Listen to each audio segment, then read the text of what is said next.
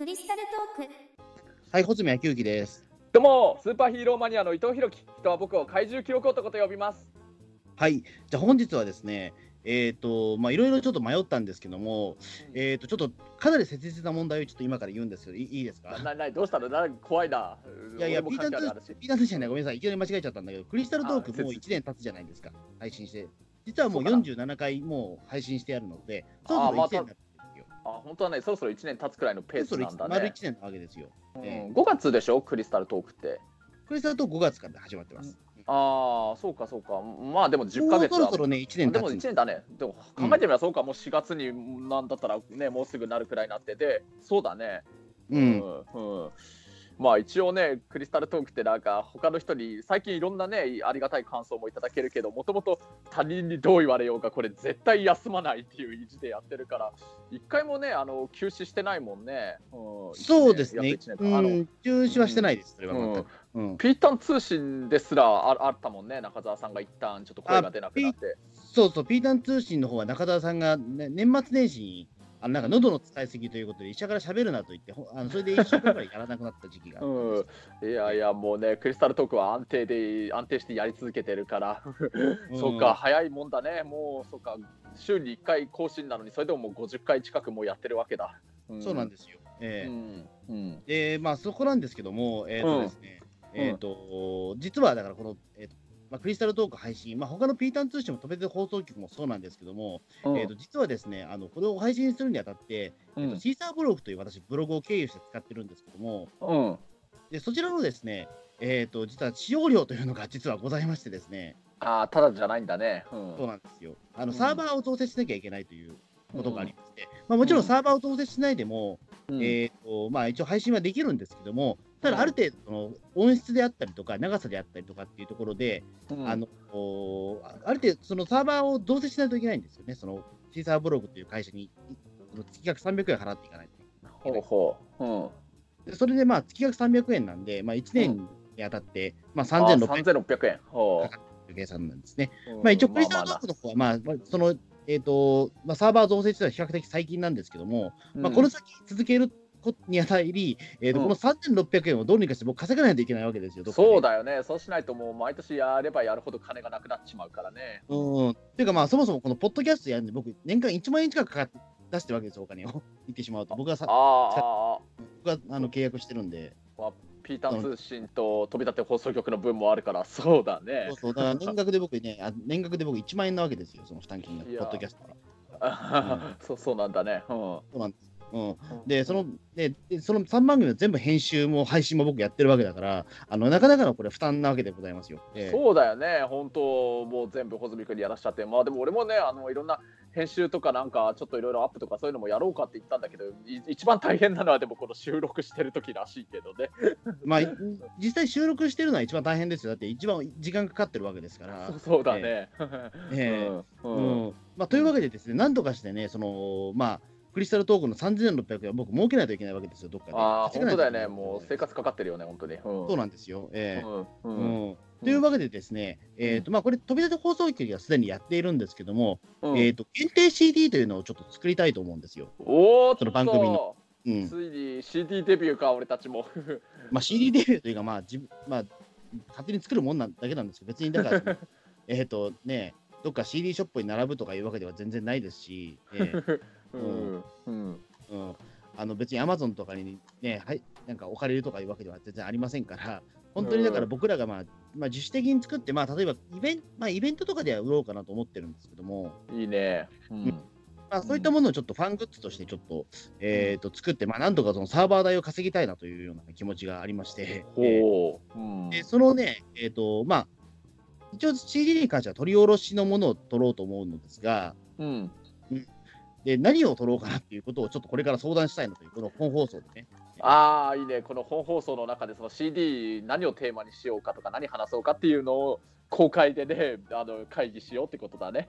そうですね、まあ、うんあの意外とね、まあ、そしたらまあ一応 CD の宣伝にもなりますし、うん。えーまあ、どういう話をするのかなっていうところで、うん、気になる方もいらっしゃ、ね、気になってそれで CD 買ってくれる人がいたら、これはもうめっけもんでございますから、えーはい。まあ、そういうのはもうバンバン表に出していこうかなと思ってるので、えーうん。う。うんんうんというわけで、まあ、ちょっとこれから CD の会議をちょっとこれから始めたいと思うんですけども、はい。はい。うん。なんですけども、まあ、そのうん現、まあ、取り下ろしのものを取るんですけども、うんまず、その飛び出し放、まあ、ピータンとしてまだ作ってないんですけども、うん飛び出し放送局はもう2枚出してるんですよ。お2枚。うん。うん。うん。で、一応その内容なんですけども、うん。えっ、と、飛び出し放送局、その、ボリューム 1, 1っていうのがあって、取り下ろしのやつ。うんそれは1本目はね、あのウルトラマンゾフィーについて語る回と、おあと、まあ、その白黒決着つける話みたいなやつを作ったんですよ。はあはあ。白黒決着。まあ、何かっていうと、まあ、その飛び出し放送局の方は、うん。えっ、と、昭和のウルトラマンをとりあえず全話、あ全全部そのシリーズとしてやっていこうという話で、うん。で、まあ、一応、だからそのウルトラマンから太郎までやったときに、うんあの、ゾフィーについて語れないなと思ったんですよ。ウルトラ兄弟の長男。えうん、だからもうこれはキャラクターだから、だから、あのーまあ、そのまま、まあ、ポッドキャスト内で別にその配信として撮ってもいいんだけども、うん。せっかくなら CD にしちゃおうということで、まあ、ゾフィーはゾフィーで CD にしたっていう。うん。つまりだからあれですね、まあ、隠しキャラクターみたいな形で、あのーその配信で聞いてて思うんですよ。なんか隠しキャラみたいな形で CD を買えば、そのうん。ゾフィーの話が聞けるっていうことにしたね。う。うんそれがなんかゾフィーっぽいなとも思って。うん。ということで、まあ、それは一なのと、あと、まあ、その、こうまあ、白黒系話っていうのは、いわゆるこれ、なんだろう、まあ、簡単なところで例えば目玉焼きにつけるのは、えっ、と、ソースか、醤油かぐらいの話があ、それでもめちゃくちゃ面白いかもね、そういうの何気に。うん。そうそう、そういうベタな話を始め、やって、じゃあうんお互いどれだけ、なんか感性がちょっと違うのかっていうことを改めてちょっと示した回。あ、それ面白いね。すげえやりたいね。そうなんです。いだからうんまあ、あんまりちょっとよく分かんなかったんで、その何をしていいのか。ゾフィー以外は特に何していいのか分かんなかったんで、そういった話をしただけなんです。ほでもそれはね、意外と評あのーよ内容が良かったみたいで、う。うん、あのこれまでに50枚ぐらい売れてるんですよね。あまあやっぱりね、リスナーさんが聞きたいのは、ちょっとしたそういうやっぱり日常的な話なんじゃないの、やっぱり。そうなんですよね。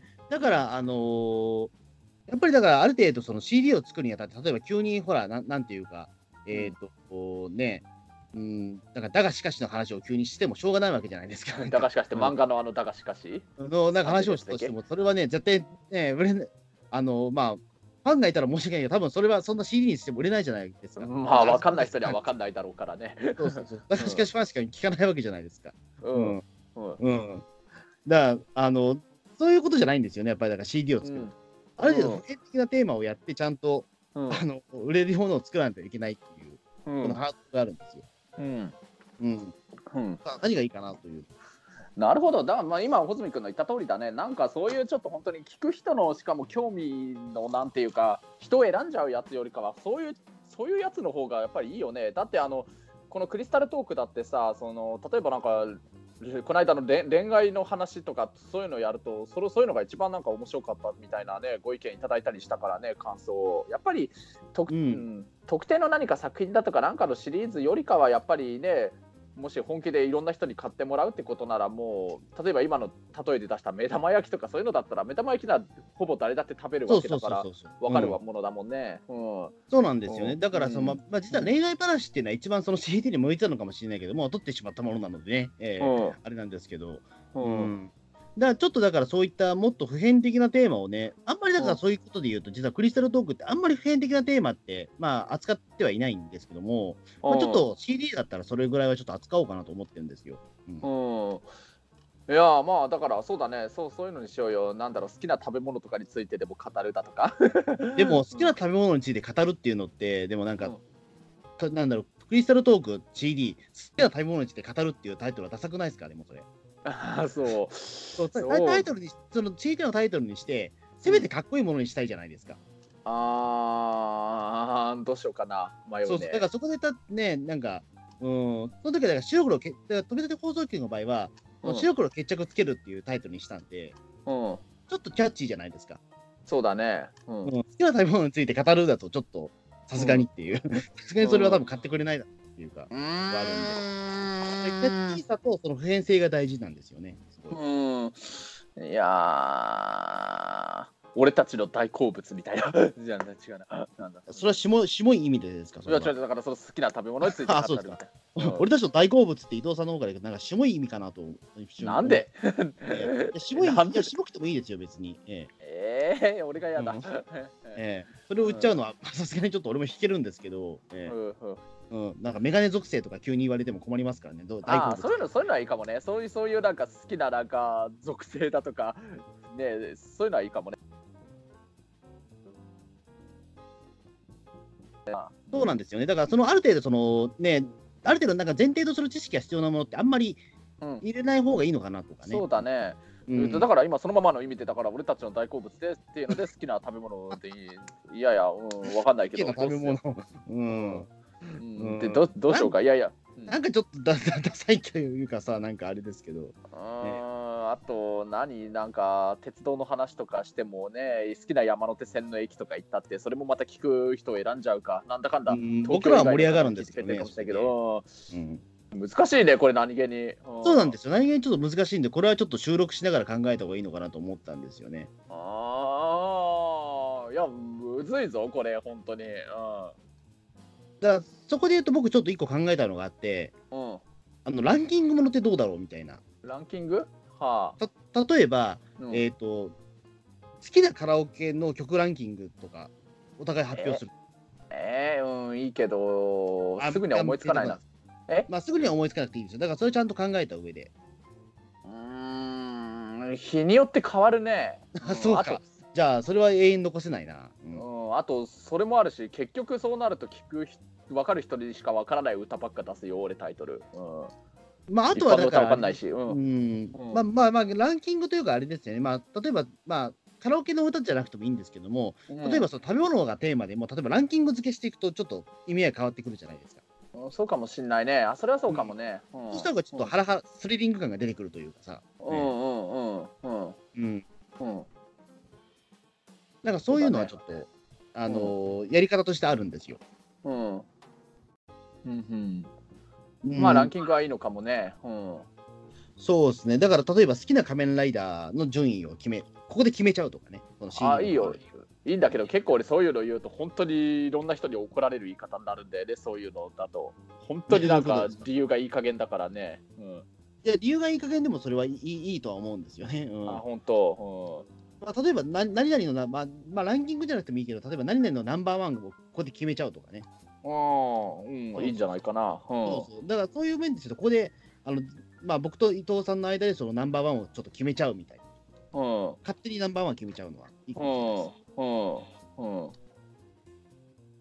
いいと思うけど。うん。そうそうそう。うん、まあ、まあ、それをねな、ネタを何にするかというかね、あれですけど。ええそうだよね。うん。で、普遍性のもの？だっけ？うん。え？いや、さっき普遍性なものって言ってそう、ね。普遍性なものとかで、ええうん。うん。うーん。ちょっと難しいですけどね、なかなか。難しいよね。うん。もうだから本当誰が聞いてもそうだねって思うやつで言うなら、やっぱり好きな食べ物くらいしか俺思いつかないけどね。うん。あとはだからあれじゃないですか、例えば、あのーうんとね、その伊藤さんが知ってるそのアニメとか特撮とか漫画とか、で、俺が知ってる特撮とかアニメとか漫画とかで、うん最強のキャラクター一人決めちゃうとか、ああ、うーん。まあいこいいけど。つよりこいつのが強いぞみたいな。うーんあーあんま得意じゃないな、それ。え？怪獣それそれぞれの級男なのに怪獣級いやいやそれ男なのにいや、それぞれの作品で、そのキャラクターが、うん、まあまあ、うん、あんま楽しませられる自信あんまないんだけどな、まあまあやってもいいけど。うんうんうんいや例えばじゃあ、伊藤さんが例えばなんだろう、まあ、ゴジラを。例えば、まあ、えっ、とゴ、ゴジラはちょっと強すぎな。例えば、む伊藤さんがアンギュラスを出してきたとしたら、俺がラドンを出してくるから、どっちが強いか決めるみたいな。うん、ああいいよ、うん、あそ面白そうだけど面白そうだけど結局それってあのゴジラ分かる人じゃないと分からなくない？この話それを言うとしたら、ううん。ん。まあそうですね、だからそこはちょっと調べながらみたいなところとかね、もうなっちゃうのかもしれないですけど、うん僕誰誰もが聞いても楽しめるっての無理だと思うよ変な話。だってまあまあそうですね、だからそこはまあある程度、あのーまあ、クリスタルトークを聞いてる人だったら分かるだろうっていうレベルでいいと思うんですよね、誰でうん。も誰でもというよりはね。うん。できればもう少し広い部分に広めたいところあるけども。うんまあ、そういうのはそういう怪獣とかヒーローでもいいけど例えば中澤さんやピリピリ君にできないので言うならだから電車だとか鉄道とか山手線の駅だとかそういうのでいいんじゃないとも思うかな。でも電車って一番でもどうなんだろうね。僕らが求められてるのは電車なのだろうかっていう気がしちゃうというか。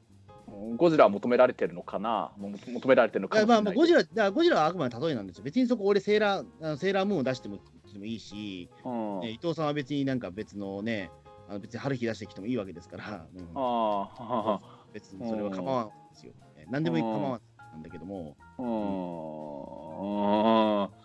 うん。何でもだと迷うね。うん、で、何でもで言うなら、俺、どちらかというと、鉄道の方がやりたい気分になってるかな。うん、例えばどういうネタですか？例えば、だから、うん、山手線の駅とか中央線の駅とか、まあ、穂積君のの地元近くで言うなら京王線の駅でもいいよ。京王線の駅ナンバーワンですか、ええそっちの方がまだやるんなら俺楽しませられる楽しませられるっていうか楽しやって楽しられるのかなどうだろういやたうん楽しませられないかもしれないけどやりやすくはあるそっちの方が、うんあそうっすか実は、うんえー、でもちょっとそれはあんまビジョンが見えないんですよ。なんかどの駅が好きかっていうのは。うんどうなんだろう。正直、中央線まで行くともうあんまりそれぞれ印象がないじゃないですか。うん、だから京王線でいいよ。あ俺は中央線全駅いろいろ語れるけど思い出すごいあるけど京王線も京王線であんまり特色がないんですよ。毎日乗ってるけど。えー、そんなことないよ。俺中央線うん。俺中央線のあの駅東京でしょ？あくまでも。うん、中央線の東京駅から高尾駅まで全部語れるよ。なんなら、うん。え、マジですか？じゃあ、うん。え、じゃあうん、じゃあ、阿佐ヶ谷駅は何がいいんですか？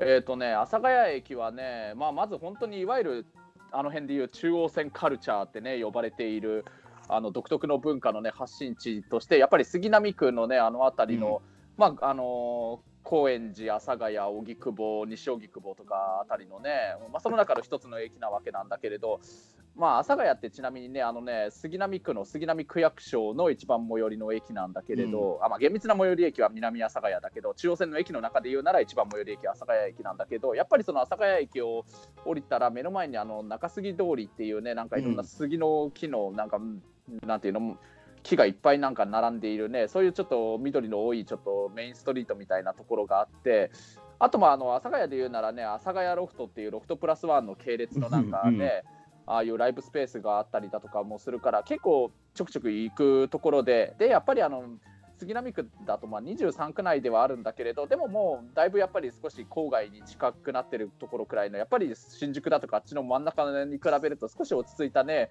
雰囲気で、結構俺、杉並区、なんか一時期住んでみたいなっていう気持ちもあって、その中でも阿佐ヶ谷のあの辺りって、本当にいい空気だなって思ってたよね。うん、まあ、あとあとはうんこんなこんな調子で俺、東京から高尾までずっと語れるようになら何をいいいいんだけど、途中から駅の話なくなったじゃないですか、今。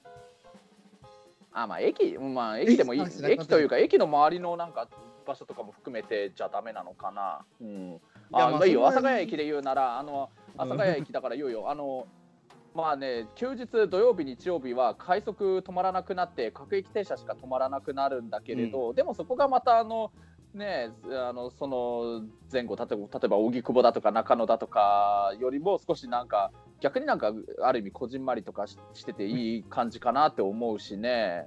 うんいや、でも普通にでも、休校止まった方がよくないですか、それは。ええまあいいかもしれないし地元の人とかはあの何土曜日とか日曜日でもあの快速を止めてほしいって要望は出てるし逆うんにであのそそこに住んでいない人させてくれっていう意見も出ててやっぱり地元の人とそうじゃない人とかで対立とかされてるんだけれど、まあ、それはまあ高円寺と西荻窪もそうなんだけれどね、うん、うん。まあそういうでもそういう意見のなんかぶつかり合いとかもねちょっと無責任に杉並区な区民じゃない人間から見るとちょっと見てて面白いなとも思ってしまうんだけれどね。どうどうなんでしょうかね。うん、なんとも、いや、うん、まあなんかあ、なんなんだろうな、ちょっとそれ それはなんか見えないなっていう気がちょっとしてしまったというか、結果的になんかその、ま周りも含めてになっちゃうと、うん周りも含めちゃダメ？いやいや、いいんですよ。例えば、その駅ならではのというか、例えば、なんだろう、うん。た立川駅はおでんそばがうまいみたいな、そういう話をしたいじゃないですか。ああそうか。蓮見君はそっちになっちゃうか。そうそうそうなんかそういったよう、それが駅の魅力じゃないかなというような気がするというか。まあ駅というか駅周辺みたいな駅も含めた駅駅周周辺辺。うんうんううんん。それ俺東京行かれたこ語れねえぞ、俺、近くだけど。豊田駅言えねえぞ。うんまあね、豊田駅難しい方だけど、でも語れないことはないね。うん、本当は。そううんあ、語れるよ、豊田駅なんて、あのね。快速のなんかあのねあそこの終点にもなる駅なんだから近くにでっかい車庫もあるしその辺 ね車庫。でも車庫なんて誰も喜ばないんですよ、結局。うんいやまあそれ言うとだ誰が喜ぶかわかんない。いや喜ぶ人いるかもしれないよそんなの、うん。うん。まあだからいくらネタっぽく言う、ね、言いたいだってちょっと軽くんディスったりしてもいいかもしれないしね例えば八王子とかトヨタトヨタの方高尾本当申し訳ないんですうんいやええ。まああの別に本気ディスりじゃないけどあのネネタであそうだよねって一応共感してもらいやすそうな感じだまあ、けど、ひだから例えば、ね日野駅はすごい狭いとかさ、うん、言いたいことありますけど。うんええまあ、は八王子とか高尾行きたいのに豊田行きで、うんそこから先行けないんだよ。しかも次高尾行きのがなかなか来ないんだよだとかまあねそういうのとかでもね、うん。高尾は独立地帯ですからね、あなたね。ええ。うん。えまあ日野駅はなんかちょっと珍しいなんか真ん中にホームが1個あって下り線と上り線が両方同じホームから乗るっていう何気にこれ中央線の駅ではあの三鷹から先の駅ではちょっと珍しい形式なんじゃないのかなと思ったりだとかね。まあもうまあそうですね、珍しいし、まあなんかその降りた、その日野駅降りたときは、なんかすごい、あもうなんか山ん中だなと思ったりとかね。ええ。でやっぱりその山,、山山の校舎と同じぐらいの高さにあるんで、駅自体が。そうだよね、うん。うんまああの人間が小さく見えるっていうのはこのことだな。うん、まあちょうどね、その茅野駅の真下甲州街道が走ってるけど、確かにそうだね、ちょっと見下ろすような形になるしね、あと、まあ、やっぱり立川駅を過ぎて多摩川を越えると、一気にやっぱり空気って変わるからね、あのそこ、そこから先は例えば立川駅までは青梅行きの青梅線直通の列車とかも一緒に走ったりとかするけれど、それがもう当然青梅から立川から先はもう青梅線はまた別の方向に行っちゃうし、ただその代わり立川始発で松本とかに行くいわゆる中央本線の列車とかも走り出すからね、全然、うん、あのまた立川あたりを境に少し空気って変わるからね。うん、そうなんですよね。うんうんうんまあ、こんな感じの話、ぜやろうと思えばできると思うよ。なんなら、穂積君がやりやすい方がいいなら、京王線でやってもいいと思うしね。いや、でも、いや、それはでもちょっと、それこそ人を選びそうな気がしたなというか、今はやっぱり。えうん、まあまあえまあ、そうだね。東京近郊の人じゃないと分かんない話だからね。そうだね、それわかんないね。それ言うと、あとはだからあれじゃないかな確にアニメとか使ってたんだうんうんうんあの前に話した、例えば100万円あったら何するかみたいな話あったじゃないですか。ああれいいね、あれ面白かったね、1億円だね。そうそうそう。あれうんうんあれこそ実は普遍普遍的なテーマじゃないああ、その通りだね。あれは本当やってても面白かったし、多分聞いてる人も楽しんでもらえたかもしれないし、あれは面白いと思うよね。うん。そうそうそうそう。何を、うんじゃあ僕らが例えば、そのね、ななあのあの時何いくらっつってましたっけ？なんか結構な1億円額で1億円でしたっけ ?1 億円だった一億ら何するでもでも俺があの1億円じゃ足りないから3億円くらいでもいいとかいきなり急に買い出したよ。そうそうそう。うん。だそういうのが本当はややった方がいいのかもしれうんないですね。そういうのがいいよ。そういうのにしようよ。うん。うん。うん。まあでも1億円の話もやっちゃったからな。うんこれ100万円の話をだ持ち出持ち出してきたところで、そんなに盛り上がりがあるとは思わないですけどね。まあまた金の話かってなっちゃうかもね。うんそうなんですよね。まあ逆に100万円とかはリアルな話だと思うので、うん100万円とか、まあまあもちろん1億円とはまたち違った話にはなるよね全然。うん。もっと頭を柔らかくすると、合コンと同じみたいなことだと考えてしまえば、うん。将来の夢とかですかね。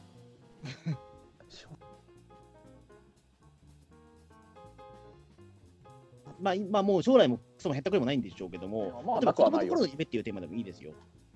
あそれもいいよ。運転手だけども、例えば、うんももう子供の頃も違う夢を抱いていたみたいな話をする。そうだね、うんうん正直タクシー運転手なんて本当なるんなまさかなるとは本当に思わなかったね。10年前より前は本当に思いもしなかったね。だから人生は面白いと思ってるけど、うん、そう、だから子供の頃何になりたかったかみたいな話とかね。あそれもいいね。それ確かにそうだね。誰が聞いても万人になんかで分かってもらえるテーマかもしれないね。うん。うん。だそれは結構いい,、いいのかなと思うんですよね。うん。うん。うん。普遍的なテーマだし。うん。なるほどはい、うん。うんそうですね。だからそれをちょっとやりたいのと、あとはだからもうざっくり、もう広くして、うん90年代について語っちゃうとかね。もっと広く。まあね、この間軽くちょっとあれの電車男とか秋葉の話した時若干0年代の思い出語ったりしたかもしれないけど今度90年代もいいかもね。うんそうそうそうそう。だから90年代、例えば僕ら何してたかみたいなところとか、うんあのままあ、うんうん情報量はめちゃめちゃ多いのかもしれないけども、ある程度絞った上で、ううんん俺はこれは、例えばまあ、このゲームもすごいやってたみたいな話。あそれいいかもね、それいいかもしれないね。うん。うん。うん。だからそそこれだったら結構そのまあ聞いてくれる人多いんじゃないかなというのは思ってます。うん、確かにね。うん。うん。そうですね。はい。うん、だその90年代について語るっていうタイトルだったら、まあ、比較的、うん。うん、買ってくれる人多いのかな。うん。うん。うん。うん、うん。どうだろうか。はい。と思うよ。うん。じゃあ、どうしましょうか。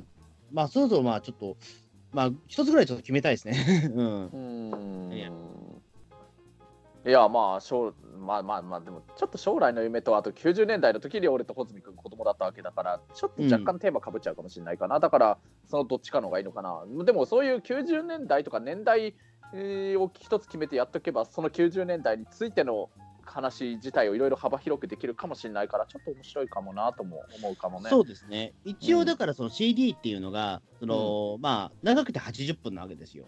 あまあ、うん結構あるな。まあ、まあ、うん60分ぐらいかな。60分ぐらいにしたいな。うん。ううんんうん80分の CD は高いから、60分のものにするんですよ。1時間ね。ええうんうんなんで、まあ、1時間がっつりそれやってもいいですけど、90年代について語るみたいなのは。ええうんいいかもね。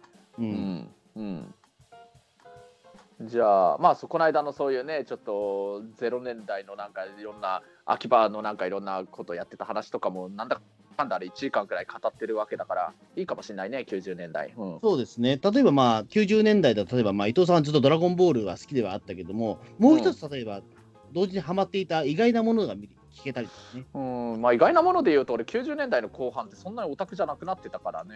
うんまあそなまあその時の話とかもしていいと思いますよ。そうだね。あと伊藤さん J-POP 詳しいじゃないですか、90年代の。そうまさにその今言ったそのあんまりオタクじゃなかった時代はその代わりにって感じだよね。うんそうそうそう。うん、え、うんちなみにだど全部全部好きだったんですか？小室さん、小室も、そのスピードとかも全部？そうだね、その頃いわゆるヒットランキングに載ってたのだったら大体だよ、まさに今言った小室ファミリーもそうだし、スピードも好きだし、あのジャニーズ、 SMAP とか、 KinKi Kids とかも好きだったし、うん。まあ、あのうん GLAY とかラルク・アンシェルとか、TM レボリューションとかも、うん。うん。うん。まあ本当にだから同世代ですよね、やっぱそこはね、やっぱり。うん。同世代だよ、いいよね。ね。うん。ううんん。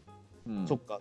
あと、じゃあ、一番最最初に買った CD とかもね、そういった話もできるかなと。ああ、そうだね。うんうんあのそれ実際、C、CD の話だけに CD のそれ収録始めてからにした方がいいか、取っといた方がいいまあ、か。かもしれないですね。でも俺うん CD って意外と買ってないんですよね、あんまり。そうなんだあのーうーん、まあ、しまあ、その話もしてもいいんですけど、そのね、CD の中で。うん、うんいいと思うよ。うん、そうですね、ん初めて買った CD 何かなと思っうんたら、なんなんだろう、ちょっと思い出せないですけどね、なんだろう。あ、そうなんだ。もう思い出せないんだ。へえ、あらま。いや、なんかね、うんうん自分のお金出して買った CD っていうのはなんだっけなみたいなところが。あもうそれこそ結構みんな聞きたいんじゃないの？なんか穂積君のことだから本当に誰もがお思う思うなんていうの予想つかなかった思わぬやつを言ってきそうな感じして期待しちゃうよね。ううんん、ちょっと思い出しますね。うん。うん、そうだえね。なんかね、いや、なんか親に頼んで買ってもらったみたいなものはね、なんかあったような気がするんですけど、うん、それのね、CD そのものがね、なんだか忘れちゃったんですよ。すげえ欲しかったんですけど、そうなんだ。うん。だ。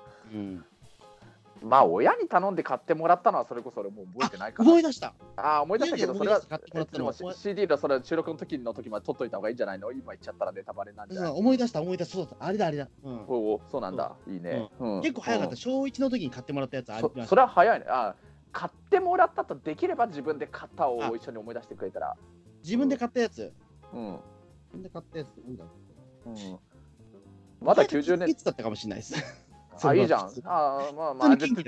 あててかそれちょっとそれ CD の時にどうせやったらいよいよその収録の時に。うんあ、じゃあ CD はやるの決定？じゃあ、じゃあとりあえず。あそうかそうだよね。そうそうやるかどうか今わ分かんない話だったから。えでもうん90年代のいいんじゃないの？それなんなら。うん。そうそ90うじゃない？年代の、じゃあ、そのなんか、思い出？思い出にしましょうか。うん。はい。それ決定。はい。はい。うんはい。じゃあ、90年代の思い出に決はい。定にしましょう。はい。はい。それで、わかりそうつけるかな？うん、多分。60。うん。いけ60分くらいできるんじゃないかな、きっと。あ、じゃあ、それしましょう。じゃあ、わわかりました。じゃあ、えっと、ちょうど時間も時間なんで、ちょうどよかったですね。うん、今うん30分経ってますから。あ、そうなんだ。そうそうそうそれはよかった。うん。えーじゃあ、えーじゃあ、これで成績発表しましょう。はい。うん。えっと、クリスタルトークの、えー、と限定 CD、えーうんボリューム1、90年代の思い出についてです。あ、いいね。ほう。うんうんで、これを、えっ、と、なるべく4月ぐらいには出したいかなと。ああ、いいね。4月か5月のぐらいには出したいかうん。ちょうど今少し収録だからこれ時空が少し前になってるけど今あの話してるこれのクリスタルトーク本編が多分発表されるのがどのくらいかな？なんか、えーと、23日か24日とかそのくらいなのかな？今月の3月の、うん。うん。だからその時期に4月にはあのできれば出来上がりたいっていうのはちょうどいいタイミングかもしれないね。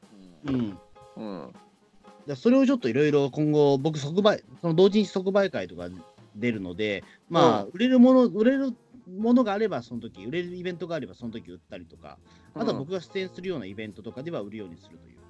うんうん、まあその即売会、俺も行けそうだったら、ちょっとね、あの当然ながら自分もかかってるわけだから、うん、ぜひね、行かせていただいて、一緒に売らせてもらおうかなと思うよ。それと、あと、リスナーの皆さんにもね、伊藤、この時そんな発言してたんじゃねえかよって言って、皆さんでちょっと承認になってもらうために、俺、あえて言うとね、あの何しろ CD 作るのもそうだし、さっき言ったそういう編集とかそういうのもね、あの基本的にこれね飛び立て放送局もピータン通信もそうだけど穂積君がみんなやってくれてるからそれのちょっとお礼も兼ねて CD の売り上げは一応全部穂積君のものにしてもらっていいからで、うん、さあこれはリスナーの皆さんみんながもう承認だから、はい、あそういうことですか？じゃあ僕は全部もらいます。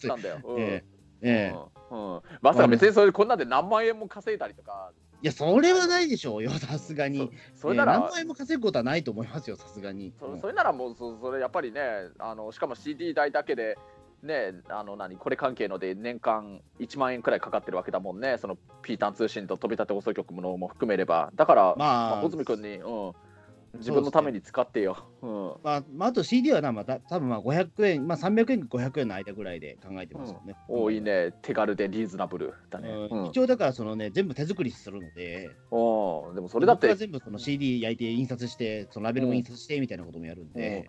いや、だからもう本当いいよ、穂積君で、それで、あの制作代と、あといつものそういうサーバーに払ってるやつをちょっとね、それで賄ってもらって、もし黒人だったらそれでなんかうまいもんでも食ってよ。うん、ああ、本当そうですね。えー、うん、えー、ちょっと頑張りたいと思います。えー、はい。うん。えー、うん。じゃあ、わかりました。とりあえずじゃあ、まあ、まあ、まあ、そうですね。まあ、次、まあ、来週、まあ、この収録してる来週ぐらいにはもうちょっと撮った方がいいのかな、うん、多分90年代の思い出会っていうのはね。そうだね。はい。うん。そっか、じゃあもうこれでだいぶ、じゃあその CD 計画がもうだいぶ、あの近づいてきたということですな。よかったよかった。でも本当ね、なんか CD になって形になってしかもお客様に買ってもらえるっていうのができるのちょっと嬉しいね。うん。もう多分だってこれ聞いてる人は買うでしょ。多分。いやもうよかったらぜひリスナーの皆さん買ってもらえたらもう本当にお喜びいたします。あのね、いやもう特にねみんなで穂積君のためにねもうぜひ穂積君の生活を支えてあげるためにもねだって皆さんいつも穂積君の作ってるなんかもうね面白い本ね読んで楽しませてもらったり同人誌とかも読んでたりあとバーのもじゃさんいて穂積君に楽しませてもらってんだからねちょっとみんなで穂積君助けてあげましょう。ぜひぜひはい。うん、えー、ぜひちょっとよろしくお願いしたいところでございます。よろしくお願いいたします。えー、はい、じゃあじゃあ次、じゃあまあ、じゃあまあ、伊藤さん、じゃあ来週またちょっとそれ取りましょうという形で。分かった、わ、はい、かりました。はい。じゃあどうもありがとうございました。ありがとうございました。もう